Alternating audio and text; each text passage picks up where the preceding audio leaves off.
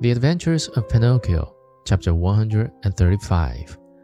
Pinocchio turned the key and the door opened. As soon as they went in, they looked here and there and everywhere, but saw no one. Oh, where is the owner of the hut? cried Pinocchio, very much surprised.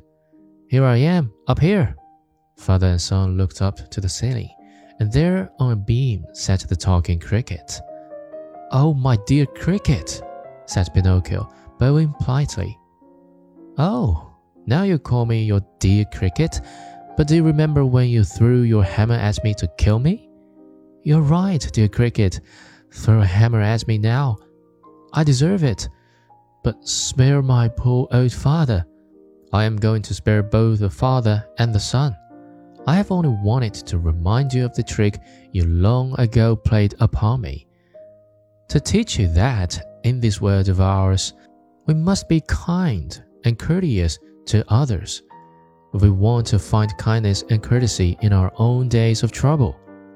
You're right, little cricket.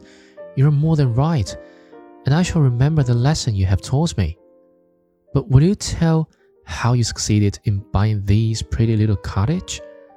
This cottage was given to me yesterday by a little goat with blue hair.